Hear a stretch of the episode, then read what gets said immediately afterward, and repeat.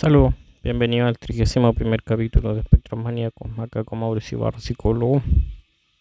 Em, capítulo de hoy se llama ¿Qué es lo bueno y qué es lo malo de estudiar psicología? Vamos a hablar de acá de la formación exclusivamente, pues no de lo, de lo que es como la, la labor misma del psicólogo, porque yo recién llevo tres años trabajando y no todavía estoy en un proceso como de, de descubrimiento de cosas, así que quizá cuando esté jubilado les podré contar qué tal resultó todo. Pero sí es interesante. Bueno, ya esto no es, obviamente no es un capítulo de orientación vocacional, porque este ya en esta fecha muchos estudiantes o ya llegaron a la universidad de la zona central o se están preparando ya mentalmente como para estudiar en las universidades como de acá del sur.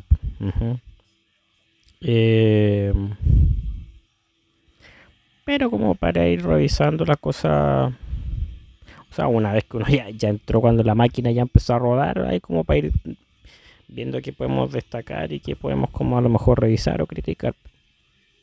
Bueno, las escuelas de psicología son distintas según universidad también. Y, y la realidad cultural de cada universidad es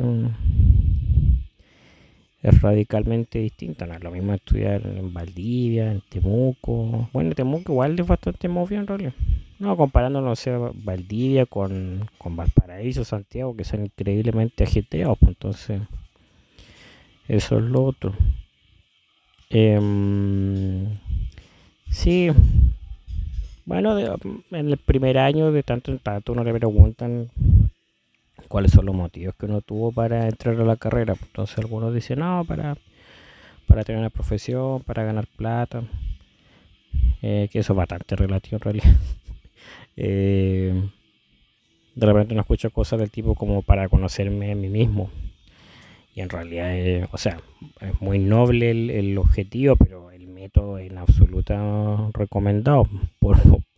porque para conocerse a sí mismo uno basta con que vaya a terapia, o sea, uno puede ir con el terapeuta más caro del país y estar, no sé, unos 5 años en terapia y eso así sigue siendo más barato que endeudarse con la universidad. Así que, no, si quieren conocerse a sí mismo, vayan a terapia para que se van a matricular en una carrera.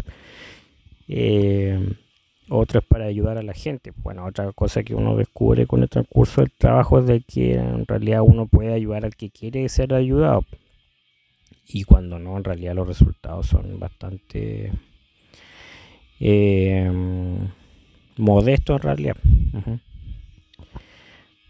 Bueno, Senami o Mejor Niña, como se le llama ahora, trabaja bajo esa premisa. Pues mucha de la gente que ingresa al sistema de Mejor Niñez entra obligada por tribunales.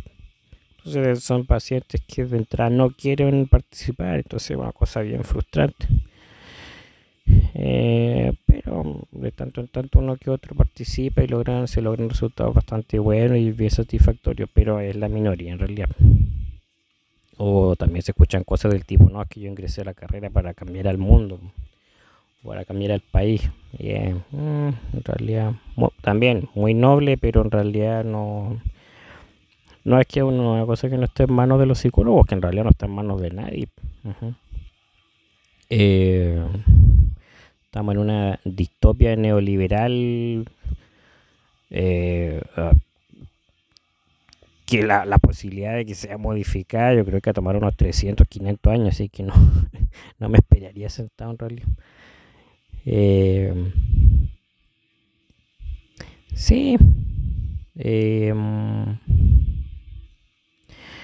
bueno, lo que yo dije en los primeros capítulos era como que si le interesaba la si tenían un hijo o algún hermano menor que quería estudiar psicología y quería trabajar en psicoterapia, que lo desalentaran de estudiar. Entonces, claro, eso no significa que no vayan a estudiar psicología, o sea, pueden ir a psicología y tener un buen pasar. No, no en psicoterapia, pero en, sí en el área de diagnóstico, en pericia. Los peritos siempre son necesarios la en los casos judiciales, ya sea para los casos de en, donde hay sospecha de, abuso o, alguna otra forma de maltrato, para los juicios donde se deciden las medidas cautelares, los regímenes de visitas regulares, Los peritos también son fundamentales en gendarmería, porque ahí es donde se determina el nivel de reinserción o de, o de conducta criminal que puede tener algún interno. Entonces sí, o sea, se puede tener un buen pasar en, haciendo pericia. Así que eso sí. No, y bueno, también es lo que respecta con el campo de la neuroanatomía, o sea, sin duda que son bienvenidos los psicólogos, son necesarios. Ahí se pueden retroalimentar la gente que trabaja en, haciendo experimentos al respecto, estudios, porque ya está más o menos claro el, bueno, el, gran tema de que ha sido del podcast, del podcast y del trauma entonces siempre se, le ha acusado a la psicología de ser una pseudociencia, pero ya se está descubriendo el daño que produce en el, en el cerebro el, exposición a trauma prolongado. Entonces ya con tener evidencia más, más cuantitativa, que, que eso es lo que siempre demanda la gente en la ciencia dura, evidencia ya más cuantitativa puede como permitir eh, facilitar la la creación de ciertas políticas de salud mental. Entonces, sí, o algún trabajo de tipo interdisciplinario con neurocirujanos médicos, también los psicólogos pueden, pueden aportar harto ahí. Eh, bueno, se sabe que este es un país donde no se invierte mucho en ciencia, entonces igual hay un cierto techo donde ya no se puede avanzar más, pero eso no significa que porque no se pueda en Chile no puedan ustedes emigrar, no sé, a otro lado donde sí se hagan estudios al respecto, como, no sé, Bélgica, Holanda, Inglaterra, donde sea, si al final solucionar el tema del trauma nos va a ayudar a todos como, como especie en realidad. Así que eso es una cosa que es recomendable. Eh, el asunto con la psicoterapia, o sea, es malo, pero no tan malo en comparación un par de décadas atrás, porque antes el asunto de la terapia ni siquiera era considerado. Yo no, no me estoy remontando 40 años atrás, sino me refiero a 20 años atrás, 99, 2000, 2001, el tema de la terapia no era una cosa que se conversaba mucho en realidad. Mm, y la gente tenía poca conciencia de enfermedad, ahora sí, ahora sí la gente tiene conciencia de enfermedad, ahora lo que pasa es que por razones determinadas no va a terapia, pero al menos ya, ya reconocerse como alguien enfermo o disfuncional, sin duda que ya es un primer paso positivo. Estamos como en una fase embrionaria respecto a lo que es el reconocimiento de la psicoterapia, pero mm, quizá en algún momento vamos a llegar a tenerlo incorporado a nivel cultural como lo tienen los argentinos, los franceses, pero creo que mm, vamos encaminados para allá, lento, pero vamos para allá. Eh, respecto a lo que es el estudio de, de, la psicología, bueno, sí hay un porcentaje importante entre los que me incluyo que entramos para ser terapeuta exclusivamente, pues entonces, claro, de repente se habla un poco, o sea, hay, hay ramos que hay que estudiarlo sí o sí, pues todo lo que tiene con, con neuroanatomía, eh, estadística, psico, eh, psico eh, psicodiagnóstico, desarrollo infantil, desarrollo juvenil, em, modelos terapéuticos. Hay que conocerlos todos, pues incluso los que a uno no le interesa. Así la, idea es que siempre hay que conocer lo que hay al otro lado de la cerca, así que siempre, siempre es importante eso. Eh, no, esos son como los ramos necesarios en realidad, pero igual hay otros más que se amontonan que en realidad no, en realidad con el tiempo, al menos la experiencia personal no me hacía mucho sentido a mí. Eh, no me puedo quejar de los profes, en realidad tuve buenos profes, así que por ese lado. Eh, sí, a ver, Ah, bueno, toda esta etapa de la universidad es bastante eh, determinante en realidad. O sea, tiene un peso que es imposible negarlo. Es una, época donde uno crea redes de contacto. A lo mejor esta persona con la que uno, no sé, carretea, que es del, de la misma, de la misma, no sé, carrera o de la misma facultad, en 20 años más va a ser el que después le va a terminar consiguiendo trabajo a uno. Entonces, por eso es bueno siempre hacer la mayor cantidad de contactos. Aparte que eso es lo bueno que tiene la universidad, que le provee a uno la oportunidad de, interactuar con cientos de personas diariamente. O sea, no, no hablar con cientos de personas, pero por último uno, uno los ve, entonces sin duda que a nivel social es bien estimulante eso. Y también se crean, se forman parejas, no, es raro que muchos amigos que uno conoce, sus familias que están, no casados y con hijos, esas familias se, se armaron en la universidad, no, no es raro eso. Y también se forman amistades de, de largo plazo también. Así que eso es bien, bien interesante. Ahora hay cosas que son como transversales de lo que uno estudia, de que el nivel de exigencia es alto. O sea, la imagen del universitario como alguien que está quemándose las pestañas en la madrugada haciendo trabajo o estudiando, sí, es real. Uno puede sacar la carrera estudiando solamente las tardes y en las mañanas, sí se puede hacer. Pero hay que ser organizado. Y el tema de ser organizado en realidad no, no es muy característico del estudiante chileno. Eh, he criticado harto los colegios, pero esta cuestión no. De esta cuestión sí que lo, lo excomulgo. Eh, no, el tema de, lo, de, los hábitos de estudio es una cuestión que uno la aprende con, en el hogar, no una cuestión que se la tengan que enseñar de la escuela. O a veces uno le enseña buenos como métodos de estudio, pero es que, claro, los chicos tienen problemas, como he mencionado varias veces, para concentrarse por, por generalmente de trastornos de la esfera emocional, o sea, uno con ansiedad o una depresión o un trastorno por estrés postraumático sin ser tratado, claro que a uno le cuesta un montón concentrarse, entonces, claro, una cosa es lo que uno quiera y lo otro lo que uno pueda. Entonces, por eso es una buena instancia esta etapa para buscar ayuda también. Eh, Ahora, claro, de repente pasa que el nivel de lo que se entiende que el nivel de exigencia sea alto, de repente se confunde con lo que en la adopción o la ejecución de, de actitudes autoritarias por parte de algunos docentes que pueden ya derechamente ser un maltrato y no es raro de repente ver que hay algún grado de, favoritismo o cierto ensañamiento con algunos estudiantes. O sea, es una cuestión que de tanto en tanto uno la, ve en las noticias, promociones enteras denunciando a profesores. Se ha visto en varias carreras en realidad. Los que están muy familiarizados con el tema del maltrato son los estudiantes de medicina, pues están acostumbrados a que los, disculpando el chilenismo, los traten como las pelotas los doctores que los supervisan o la misma enfermera pero en realidad esa cuestión habría que irla ya quitando de la formación, porque hace aparte de que uno se estresa un montón estudiando y se endeuda, o sea, ya que más encima lo esté maltratando uno al colmo. Y no hay ninguna justificación para eso en realidad, porque quiero decir, ah, pero es que te, estamos preparando porque cuando estés la pega te van a maltratar. Bueno, es que esa cuestión también está mal, pues uno no tiene por qué estar siendo maltratado por el jefe, por los compañeros uno no aguantaría esas cuestiones si no fuera porque los sindicatos están, tan debilitados también en Chile. ese, es el asunto. Y los equipos no estuvieran tan mal armados también. Los equipos laborales en general en Chile.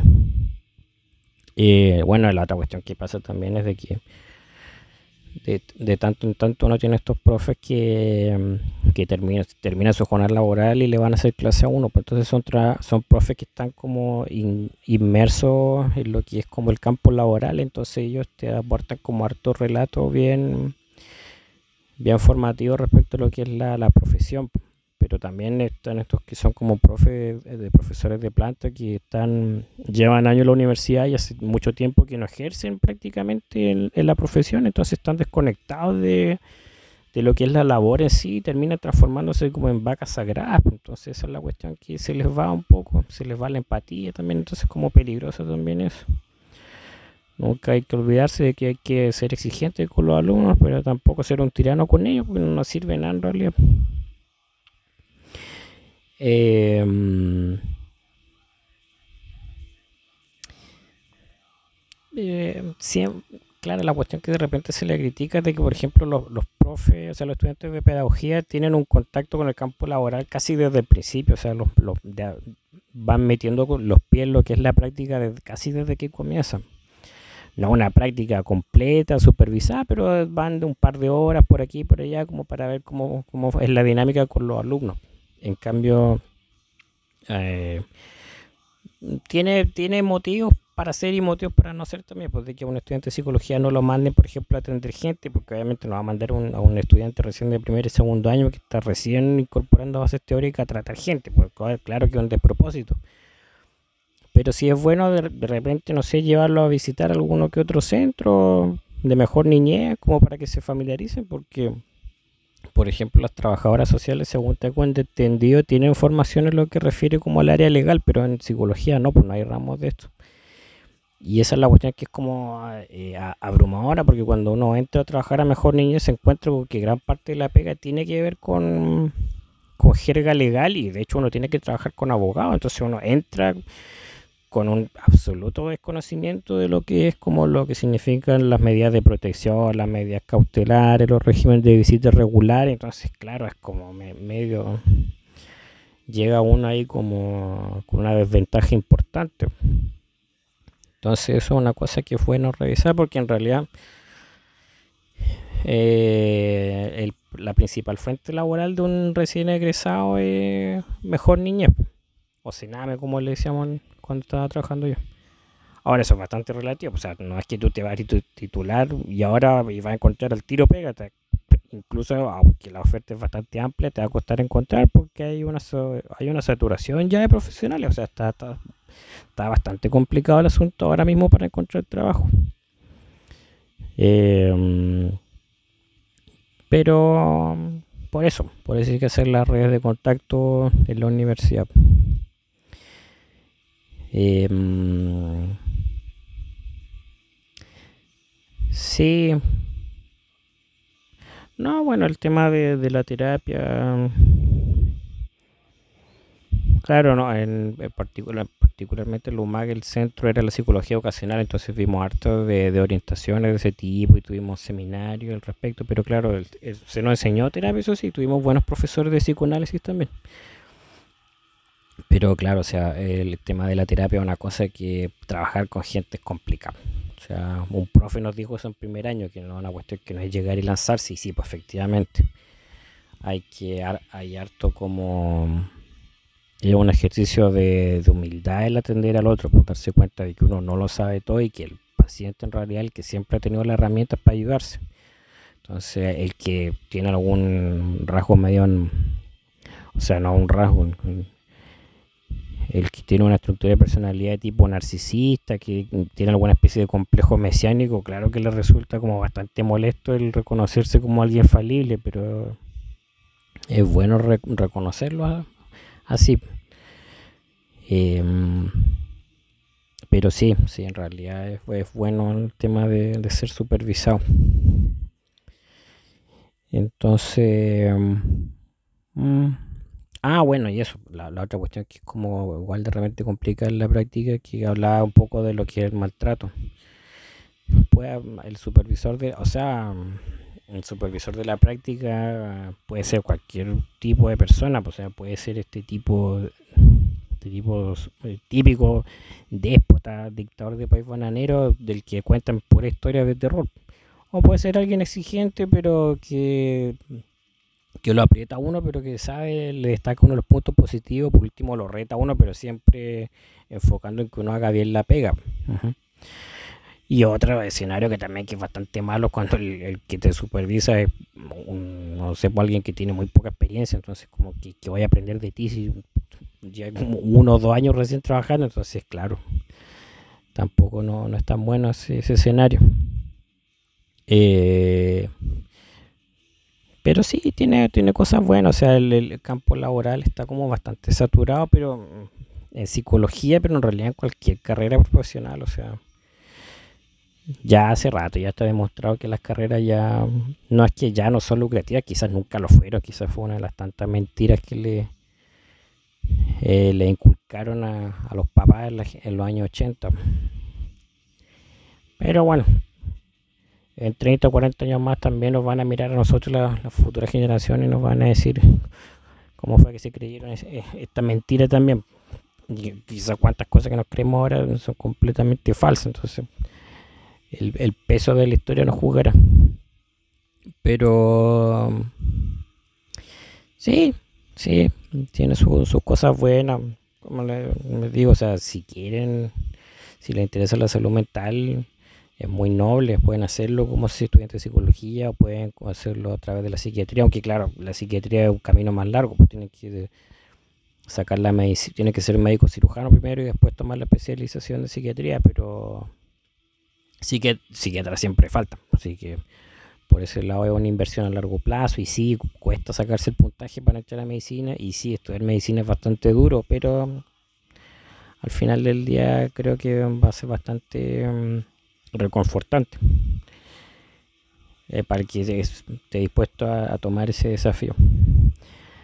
Así que, sí, básicamente eso es como una, una breve reflexión para, para las nuevas generaciones y si no hay nuevas generaciones, por último, para ustedes que a lo mejor tienen hijos o hermanos chicos que les interesa el área.